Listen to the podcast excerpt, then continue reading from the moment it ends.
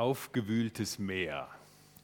Das ist, was uns auch durchaus begegnet, wenn wir an unsere Arbeit denken. Arbeit, Glaube, Glauben im Alltag, Glauben in unserem Arbeitszusammenhang. Wir beginnen heute eine kleine Serie, die damit zu tun hat, dass wir darüber nachdenken wollen, wie Glaube in unserem Alltag aussieht. Das heißt also, unser Alltag, nicht nur unter Sonntag, ist davon bestimmt, dass es einen großen Jesus gibt und einen kleinen Traugott.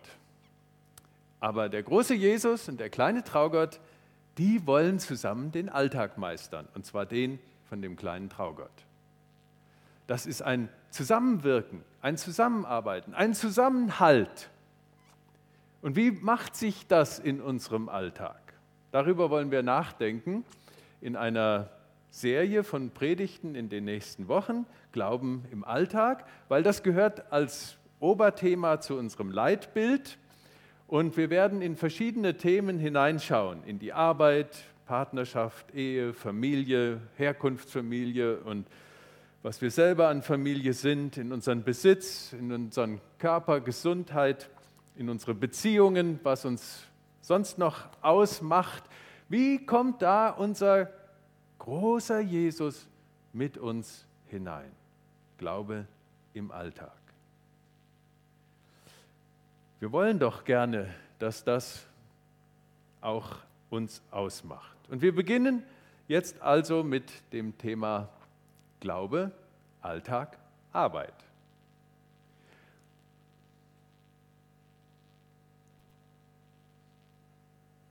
Aha, okay. Das ist also das erste Feld, in das wir hineinschauen und die anderen kommen anschließend. Jedes dieser Felder ist tatsächlich wie ein Stück Lebensfeld, wo wir beackern und etwas investieren, hineinstreuen, uns selbst hineingeben mit unserer Energie, unserer Kraft, mit dem, was wir sind.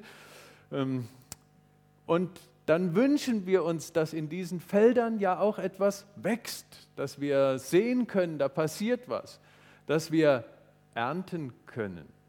Frucht entsteht in unserem Leben, in unseren verschiedenen Alltagsfeldern. Und das eben mit Jesus. Heute mit der Arbeit. Das stand früher häufiger auf Grabsteinen. Arbeit war dein Leben. Ja.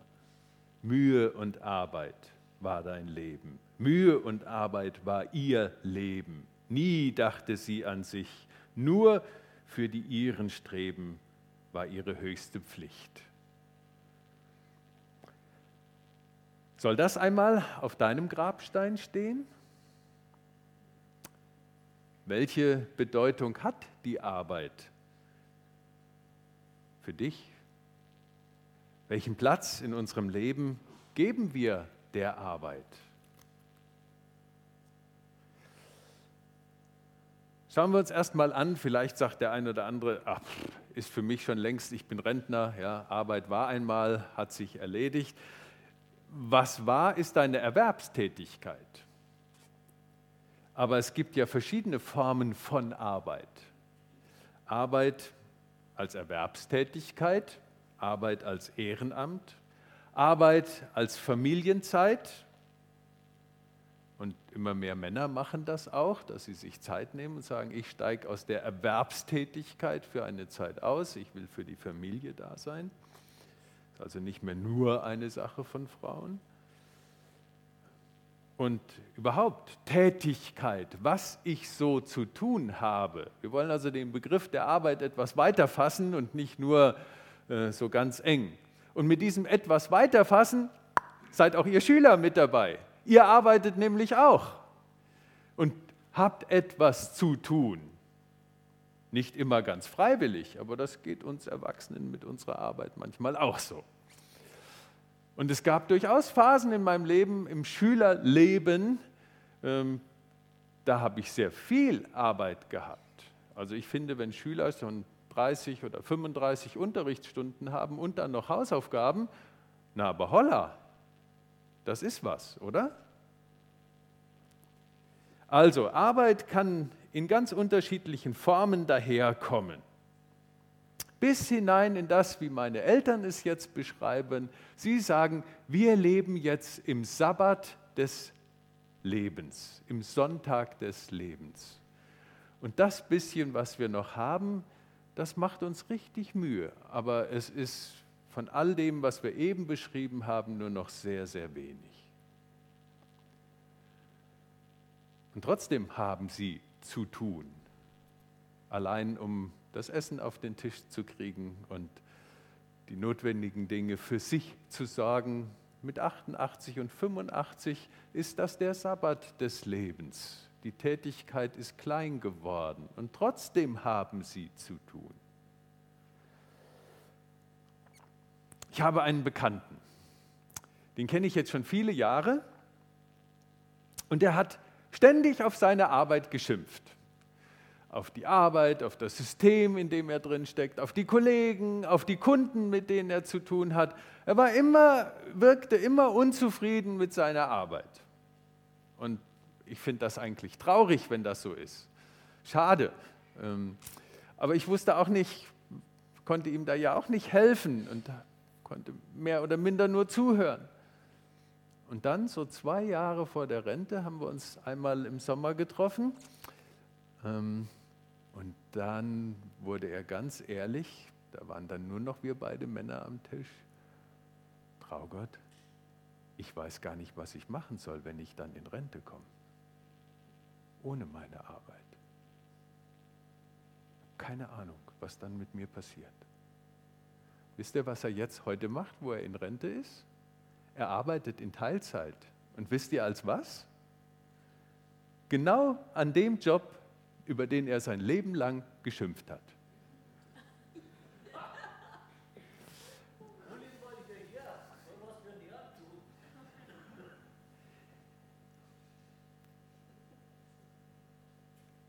Habt ihr schon mal für eure Arbeit gedankt? Danke, dass ihr Arbeit habt. Welche Form auch immer, ob ehrenamtlich oder Schüler mit ihrer Arbeit, Rentner, wir haben etwas zu tun. Man muss darauf nicht schimpfen, man darf auch dafür dankbar sein. Magdalene und ich bemühen uns, dass wir das immer wieder vor Gott aussprechen und sagen, Dankeschön für unsere Arbeit.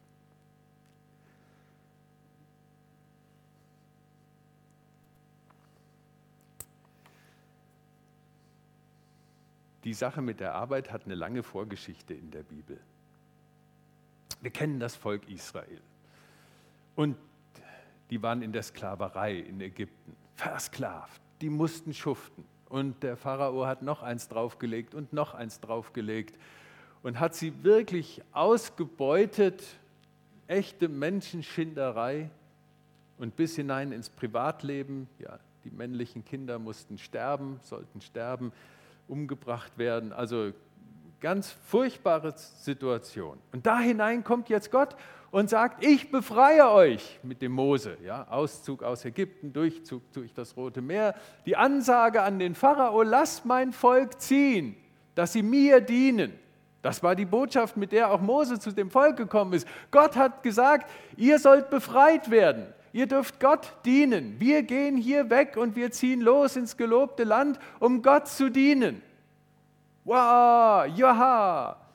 Und sie machen sich alle auf, ziehen los, um Gott zu dienen, leben in der Verbindung mit Gott, im Bund mit Gott. Und die kommen da zum Sinai und ihr kennt das mit den zehn Geboten und sowas, ja, wo Gott sich mit ihnen verbindet und sie sich mit Gott verbinden und sagen, ja, das wollen wir, leben mit Gott, Hurra, wir sind raus aus der Sklaverei. Freiheit. Jetzt. Und dann kommt die große Überraschung. Leben in Freiheit und Gott sagt, sechs Tage sollst du, oh, arbeiten. Am siebten kannst du ruhen. Leben im Dienst für Gott, Leben im gelobten Land, nicht ohne Arbeit, nicht ohne Tätigkeit? Nein, Leben in Freiheit, Leben in der Verbindung mit Gott, Leben im gelobten Land heißt auch Leben mit Arbeit. Warum? Weil Gott uns so geschaffen hat. Er hat uns Energie gegeben.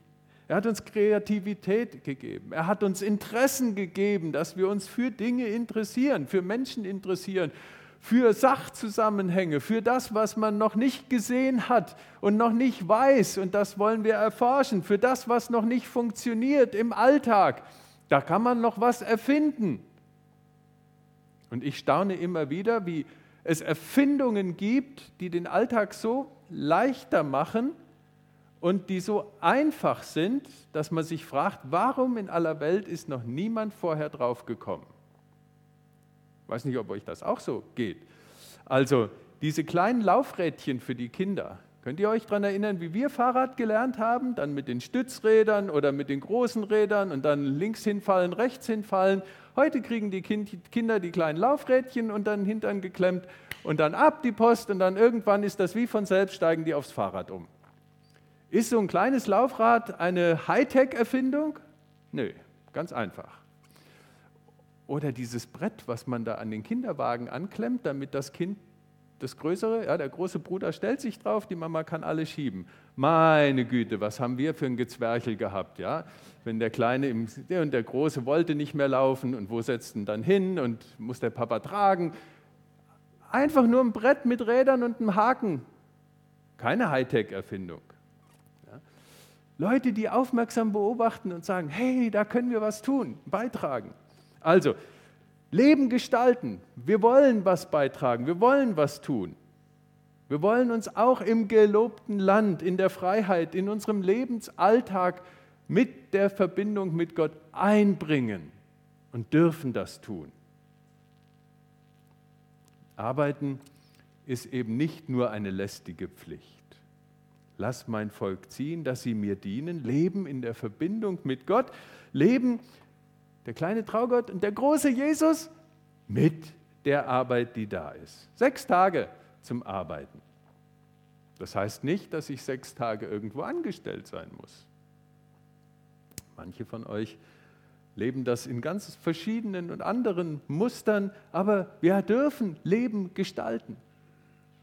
Die Arbeit gehört zum Leben, aber sie ist nicht unser Leben. Wir sind nicht mehr versklavt an Menschen und Verhältnisse, sondern befreit, Gott zu dienen, aber eben auch durch unsere Arbeit. Das war eine der großen Entdeckungen, die Martin Luther wieder durch sein Lesen der Bibel hineingebracht hat unter die Menschen. Weil da war jetzt so eine lange Tradition entstanden über Jahrhunderte in der Kirchengeschichte, dass eigentlich so der Gedanke da war, also wir Normalos sind nicht viel. Ja, wir müssen uns einfach nur bemühen und quälen und wir haben Arbeit und die muss man irgendwie machen. Aber ob das Gott gefällt oder nicht, pff, ja. Was wirklich was ist, ist, wenn du Mönch wirst oder wenn du Nonne wirst oder gar Priester wirst. Ja. Die, die leben ja für Gott. Aber die anderen, die Magd und der Knecht und der Handwerker und das hat Martin Luther bei seinem Lesen der Bibel wieder entdeckt und gesagt, nein, nein, nein, sechs Tage dürfen wir arbeiten, in der Verbindung mit Gott. Und das ist was Großartiges. Und deswegen kommt es gar nicht so sehr darauf an, was wir machen, ob du nun Knecht bist oder Magd bist, ob du Handwerker bist oder Selbstständiger bist, ob du Dozent bist oder Schüler bist, sondern es kommt darauf an, wie wir es machen, wie wir unsere Arbeit machen. Und das war sein Anliegen, den Menschen damals auch die Bibel in die Hand zu geben, zu sagen, jetzt entdeckt mal, wie leben wir denn so, dass wir auch mit unserer Arbeit nicht nur Menschen dienen, sondern auch Gott eine Freude machen können. So bekommt Arbeit einen Platz und sie hat auch eine Grenze. Die darf uns nicht auffressen. Deswegen gibt es den Sonntag, den Sabbat. Deswegen zeigen wir an, da ist noch was anderes in unserem Leben. Da gibt es noch einen anderen Fokus, auf den wir gucken können. Wir haben unbelastet Zeit für Gott. Wir haben unbelastet Zeit für das Miteinander in Familie und Gemeinde. Und ab einem gewissen Alter wird der Sabbat sogar zu einem Stück Lebenshaltung. Das erlebe ich jetzt bei meinen Eltern. Viel Zeit zu haben für Gott, sich vorzubereiten darauf, dass diese Seite der Wirklichkeit bald zu verlassen ist.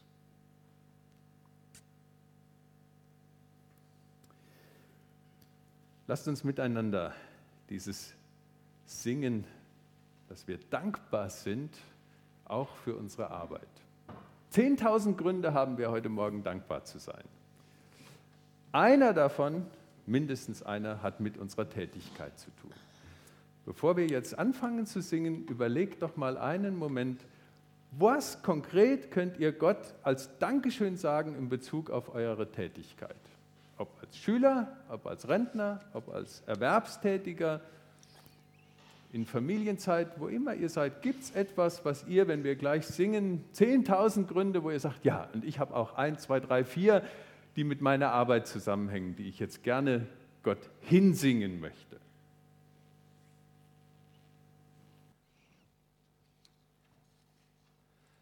Das ist die Spannung, in der wir, upsala, doch so, das ist die Spannung, in der wir eben leben. Auf der einen Seite diese wunderbare Anbetung Gottes und dann wieder der ganz normale, reale Alltag mit all seinen Dingen, die dazugehören. Und damals schon in der ersten Christenheit gab es Leute, die gesagt haben, eigentlich finde ich das mit der Anbetung viel schöner. Also so Zeit zu haben zum Singen und zum Beten und wir sollten uns abkoppeln von diesem ganzen Berufskrempel und eigentlich dann die schönen Dinge des Lebens tun. Ah, klingt gut, aber jetzt schau, also da ist es, was der Paulus dazu geschrieben hat. Können wir eine zurück? Genau. Was der Paulus dazu geschrieben hat im Thessalonicher Brief. Der Herr ist treu, der stärkt euch, der bewahrt euch vor dem Bösen, er lenke eure Herzen zur Liebe Gottes, zur Geduld Christi ja, als wir schon bei euch waren, haben wir euch aufgefordert, wer nicht arbeiten will, der soll auch nicht essen. Es geht hier um Grundprinzipien, ja. Ähm, denn wir hören, dass einige unter euch unordentlich leben und nichts arbeiten, sondern unnütze Dinge treiben. Diesen Leuten machen wir eine klare Ansage und ermutigen sie im Herrn Jesus, in Ruhe ihrer Arbeit nachzugehen und ihr eigenes Brot zu essen liebe Brüder, und dann werdet nicht müde, Gutes zu tun. Also, da ist relativ klar, dass der Paulus deutlich macht, ähm, noch sind wir nicht da, dass wir nur singen und beten können. Und irgendwie sorgt dann irgendjemand für uns, sondern wir haben noch unseren eigenen Lebensauftrag. Und zu dem gehört auch bei aller Freude an der Anbetung die Arbeit. Was brauchen wir eigentlich an der Arbeit? Was sind Elemente, die, die für uns wichtig sind, wenn wir arbeiten? Auch wenn ich mit Jesus in meinem Alltag drinstecke. Ich denke, die meisten von uns suchen nach einer gewissen Sinnhaftigkeit. Zu sagen, das muss irgendwie Sinn machen für mich. Auch wenn es Ehrenamt ist oder wenn es im Rentnerdasein ist, meine Tätigkeit, mit der ich mich beschäftigen möchte, Sinnhaftigkeit. Schön ist es, wenn in unserem Leben so Berufung, Begabung, Beruf, wenn das zusammenkommen kann. Und man spürt, jetzt bin ich da, wo das wirklich stimmig ist. Das, wofür Gott mich geschaffen hat. Ich kann meine Begabung entfalten. Das, was er für mich und mein Leben möchte, kann ich hier einbringen. Und das ja, entfaltet sich dann, da kann ich wachsen. Klar, auch der Verdienst ist nicht unerheblich. Ist wichtig, damit wir leben können, Familie, vielleicht andere unterstützen, die Sache Gottes fördern, hört nicht auf Gutes zu tun, hat der Paulus da geschrieben, ja, im Zusammenhang mit dem Erwerbstätigkeit. Das heißt eben auch für andere mit einzustehen. Und Verdienst, darüber kann man nachdenken. ob wir das in unserer Gesellschaft wirklich gut machen. Wir haben an der Akademie, wo ich die letzten 17 Jahre gearbeitet habe, bevor ich hierher gekommen bin, uns überlegt und haben gesagt, wir wollen gerne etwas anders machen. Wir verteilen die Gehälter nicht so, dass die, die im normalen Beruf auch am meisten verdienen würden, am meisten und viel mehr kriegen. Also der promovierte Professor kriegt viel mehr als die Frau, die die Küche macht oder die Gästezimmer putzt, sondern wir wollen das angleichen, weil wir auch der Frau, die die Küche macht oder die die Gästezimmer vorbereitet, zeigen wollen, dass die Arbeit wichtig ist, die sie macht, denn ohne die funktioniert unser Akademiebetrieb überhaupt nicht. Und sie soll davon so leben können, dass auch sie, ihre Familie, ihren Beitrag in dem Zusammenhang, in dem sie lebt, gestalten kann. Also haben wir oben abgezogen, unten an den Verhältnissen etwas draufgepackt, weil wir sagen wollten, der Verdienst ist nicht alles. Aber die, die davon leben und mit ihrer Arbeit sich einbringen, sollen auch wirklich leben können davon. Versteht ihr, was ich meine? Habe ich mich verständlich ausgedrückt? Ja, okay, gut. Ähm, gut. Also, und unsere Arbeit soll ein Teil der Wert Weltgestaltung sein. Wir wollen etwas beitragen in dieser Welt, damit Menschen leben, gut leben können, besser leben können, gesund werden, etwas lernen können, wo immer jetzt eure Arbeitsfelder sind. Auch das ist für unsere Arbeit doch wichtig. Die meisten von uns schätzen es auch, wenn in ihrer Arbeit ein Stück Anerkennung stattfindet. Wertschätzung oder wenn es Erfolg gibt.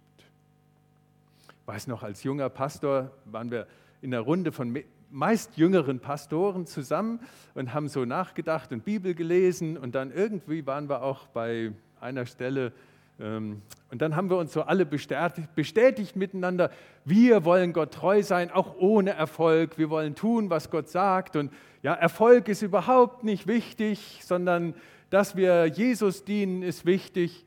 Und dann hat ein, unser Senior in der Runde, der schon kurz vor der Berentung war, hat dann gesagt, ach ihr Lieben, wisst ihr, also ich brauche auch den Erfolg in meinem Beruf. Ich finde es schön, wenn eine Rückmeldung von der Gemeinde kommt, wenn ich merke, etwas hat funktioniert, das, was ich vorbereitet habe, ist auch dankbar angenommen worden. Ähm, ich brauche auch den Erfolg. Fand ich damals sonderbar, dass so ein älterer, so erfahrener, einen, den ich wirklich auch bewundert habe, weil der super toll predigen konnte, dass der jetzt nicht so demütig ist und sagt, nein, ich brauche auch keinen Erfolg wie ihr, sondern eigentlich uns durch die Blume gesagt hat, jetzt kommt mal ein bisschen runter. Ja?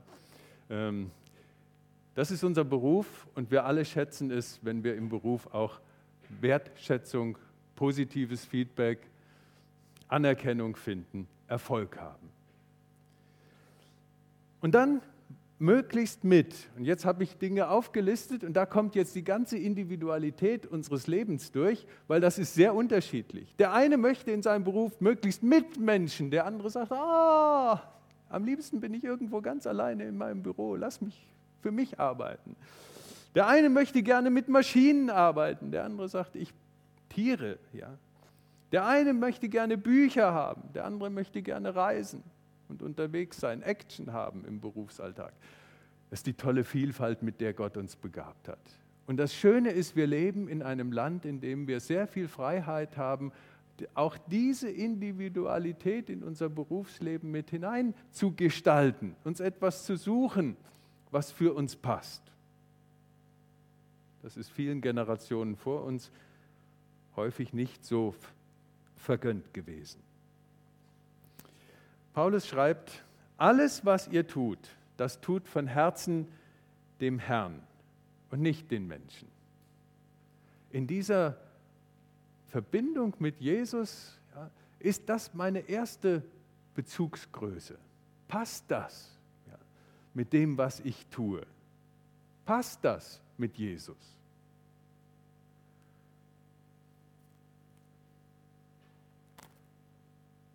Und das kann dann dazu führen, dass ich im Alltag durchaus auch in Schwierigkeiten komme, auch in meinem Berufsalltag. Und wie heißt, wie, wie setzt sich das dann um, wenn Gott sagt, ich will dich segnen und du sollst ein Segen sein? Wir haben das vorhin miteinander gesungen. Gottes guter Segen mit uns. Gottes Zuwendung in unser Leben durch Jesus Christus. Und wie kann das jetzt hineinkommen in das Leben mit anderen Menschen? In unserem Arbeitsumfeld. Wenn wir unsere Werte dort leben wollen, sollen, können. Anforderungen, die überfordern. Was mache ich dann? Wie kann ich um ein Gespräch bitten? Muss ich vielleicht aushalten? Brauche ich eine Klärung? Dafür ist Jesus mit in meinem Alltag. Konflikte. Jetzt können wir die Bibelverse suchen, die uns helfen zu sagen, Konflikte sollen wir was? Lösen, aushalten, versöhnen, bitte? Suchen, genau, auch das gehört mit dazu, steht bei mir hier auch. Konflikte suchen, ja? Widerstand leisten. Manchmal um unserer selbst willen, manchmal um anderer willen. Ich habe manche Konflikt gehabt mit anderen Menschen, weil das Teil meiner Arbeit war. Ich wusste, jetzt muss ich einen Konflikt suchen. Das war nicht mein Vergnügen. Eigene Grenzen. Auch das gehört in der Arbeitswelt mit dazu. Ehrlich sein mit mir selbst.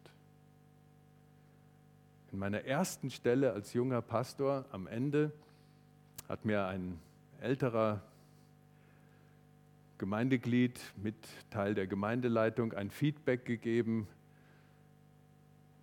wo ich dachte, wie kommt der jetzt dazu, mir sowas zu sagen? Er hat über meine Grenzen gesprochen. Und ich hatte die gar nicht gemerkt. Ich fand, ich habe das toll gemacht. Aber es hat eingeschlagen und ist mir hängen geblieben, weil ich mich darüber geärgert habe. Und dann hat es noch ein paar Jahre gedauert, dass ich dachte, Mensch, der hat mir das damals schon gesagt. Der hat recht gehabt. Das stimmt, da habe ich wirklich eine Begrenzung. Ich bin gar nicht der Superstar. Wir müssen lernen, mit Grenzen zu leben. Und mit dem großen Jesus an meiner Seite fällt mir das leichter, ehrlich zu werden. Wege zu suchen, auch die Angst zu bewältigen. Was ist, wenn ich es nicht mehr schaffe? Jetzt gehört man auf einmal zu den Älteren und nicht mehr zu den jungen Wilden. Verluste, Verluste von Position, Ansehen, Rolle, auch das habe ich schon durchgemacht, wie das ist, wenn man den Dienstwagen plötzlich nicht mehr hat, wenn man den Generalschlüssel nicht mehr hat und überall in der ganzen Firma Zutritt hat, wenn man, hm, Verlust, aber in der Jesusgemeinschaft. Schwierige Miteinander. Was ist mein Beitrag daran?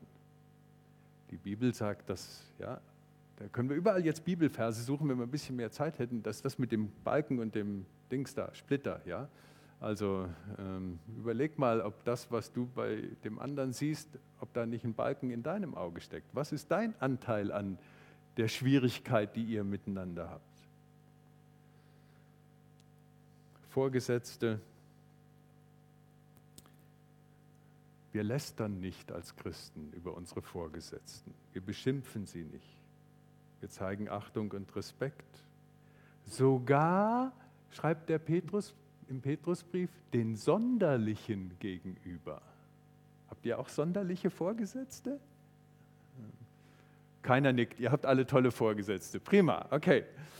Ähm, ich hatte auch sonderliche.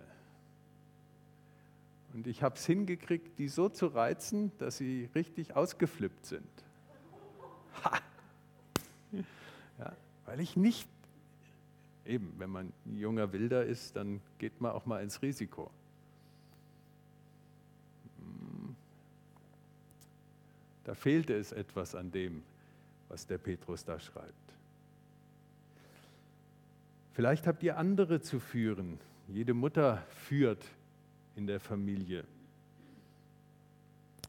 Die Bibel gibt eine Menge guter Hinweise zum Führen und Modelle und Geschichten, wie wir das tun können, so dass das Leben mit Jesus, die Verbindung mit Gott auch da zum Zuge kommt und sichtbar wird, dass Segen von Gott fließen kann.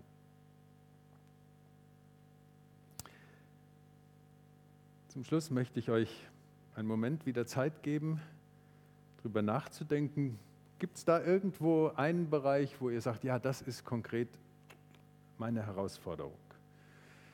Wie kann ich da Jesus-Verbindung leben, erleben? Das dürfen wir nachher auch mit ins Abendmahl einbringen, zu sagen, Abendmahl ist Stärkung. Stärkung nicht nur am Sonntag, sondern Stärkung für unseren auch Arbeitsalltag. Überleg dir jetzt etwas und bring das nachher mit, wenn wir hier vorne Abendmahl feiern und bitte Jesus, dass er dir Stärke gibt, damit du Segen von ihm empfängst und dann auch ein Segen in deiner Arbeit bist. Ein Moment Zeit zum Nachdenken.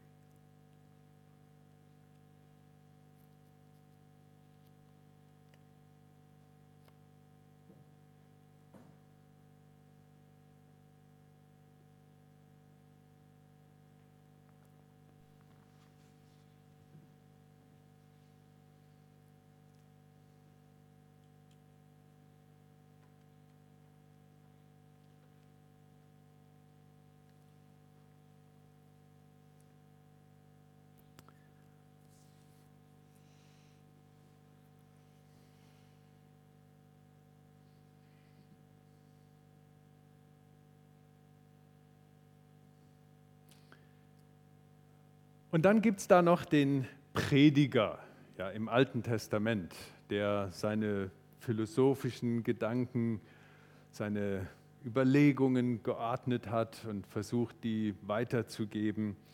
Und der sagt auch etwas über die Arbeit. Das ist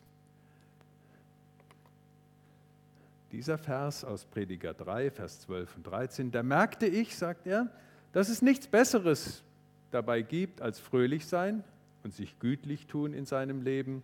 Denn ein jeder Mensch, der da isst und trinkt und hat guten Mut, bei all seinen Mühen, bei all seiner Arbeit, das ist eine Gabe Gottes. Die Kurzform davon, und die gibt es auch als Karten, heißt, es gibt nichts Schöneres, als dass ein Mensch fröhlich sei bei seiner Arbeit. Die Karte habe ich über Jahre hinweg neben meinem Schreibtisch stehen gehabt. Es gibt nichts Schöneres, als dass ein Mensch fröhlich sei bei seiner Arbeit. Ich wünsche euch etwas von dieser Freude auch bei eurer Arbeit. Amen.